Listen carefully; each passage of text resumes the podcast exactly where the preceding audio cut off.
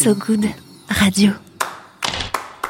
Après les pénuries de gaz, d'essence et de moutarde de Dijon en provenance du Canada, l'heure est à là, ouvrez les guillemets, sobriété énergétique. Tout va bien se passer, qui disait mettez un col roulé. Mais col roulé toi-même? Sobriété forcée, oui. La seule sobriété que je connaisse, c'est celle qui est liée à ma consommation d'alcool. Et que je sache, je ne reste pas sobre de gaieté de cœur. Personne d'ailleurs. Et puis désolé, hein, mais je ne peux ni me passer de mon smartphone, donc d'électricité, ni de chauffage, oui, j'ai le syndrome de Renault. Mais ok, ok, s'il n'y a plus le choix, réfléchissons. Hmm, L'énergie mère de toute nature et de toute vie humaine, c'est l'eau. Est-ce que vous saviez qu'en France, une personne consomme en moyenne 150 litres d'eau par jour? Pourtant, on n'en parle pas beaucoup ces derniers temps, de l'eau. Ça nous pend au nez, cette affaire. Alors, quitte à sauver le monde, autant avoir un coup d'avance. Chères auditrices, chers auditeurs, j'ai décidé de faire ma part d'économie d'énergie en réduisant drastiquement ma consommation d'eau. Bienvenue dans ce nouvel épisode d'Impactante, des chroniques modestement positives. Merci à Loïc Ivikel, Franck Hanez et toute l'équipe de So Good Radio de m'avoir une nouvelle fois accueilli sur le plateau de Human After All.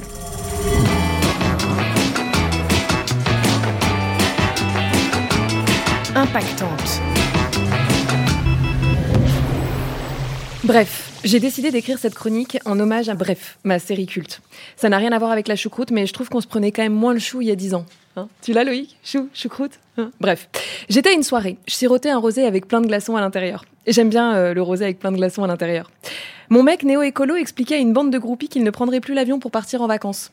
Elles ont dit Waouh, il est trop fort Je me suis dit, euh, moi aussi j'ai envie qu'on me dise Waouh, elle est trop forte Je cherchais ce que je pouvais faire pour sauver la planète sans trop nuire à mon confort personnel. J'ai parlé avec euh, Loïc, un mec qui était collé au bar. Il m'a dit Fais des économies d'eau. J'ai dit banco. Banco. Du coup, j'ai continué le rosé, mais sans les glaçons. Je me suis vraiment sentie utile. En me réveillant le lendemain matin, j'ai pensé qu'il fallait que j'arrête de tirer la chasse. Parce que ça représente un tiers de notre consommation d'eau quotidienne, et sûrement aussi parce que j'ai passé beaucoup de temps la tête dans la cuvette en rentrant de cette soirée. Et puis pisser sous la douche, c'est bien, mais quand y pense, ça fait beaucoup, beaucoup, beaucoup de douches. Et c'est pas très écolo. Bref, arrêter de tirer la chasse quand t'es tout seul chez toi, ça passe. Même au resto, en vrai, on s'en fout, personne le fait. mais ce soir, je dîne chez des potes. Et quand je suis sortie des toilettes, il y avait Hello derrière la porte. Elle m'a regardée, je l'ai regardée, elle m'a regardée, j'ai pas assumé, je suis re-rentrée, j'ai tiré la chasse. j'ai décidé.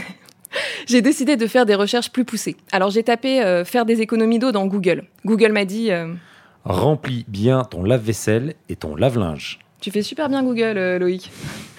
Mais je le fais déjà, pas pour la planète, hein, pour mon banquier. Google m'a dit aussi de moins me laver les cheveux. Alors, depuis le premier confinement, je me lave déjà les cheveux trois fois moins qu'avant. Le faire encore moins, ce serait un affront à ma propre dignité. Par contre, j'ai arrêté de laver ceux de mes enfants. Et mes enfants tout court aussi. Eux, ils sont trop contents. Puis en vrai, euh, ça sent pas, ces trucs-là. Je regardais la, pluie tomber en pensant que la problématique de l'eau à l'échelle mondiale devait certainement être plus complexe et plus profonde que ces recommandations prosaïques. Cette réflexion aurait pu subtilement m'amener à cesser de manger des avocats ou d'acheter des jeans, mais je suis pas très subtile comme meuf. Euh, par contre, j'ai réalisé que c'est gâcher toute cette flotte qui arrose la pelouse synthétique de mon micro balconnet. Alors, j'aurais bien installé une cuve hors sol, mais il y aurait plus la place pour fumer une clope. Alors, j'ai délicatement posé par terre une bouteille de jus de pomme vide. J'ai récolté un litre d'eau en deux semaines.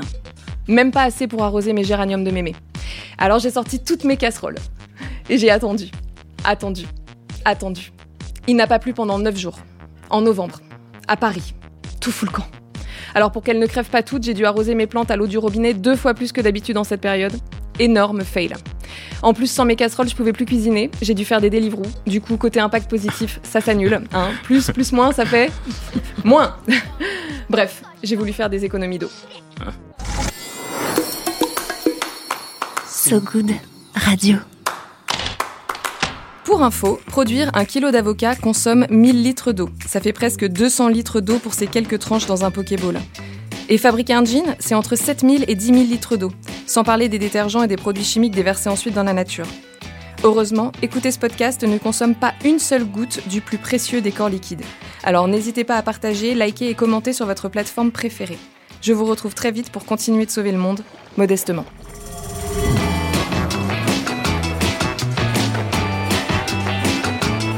Impactante.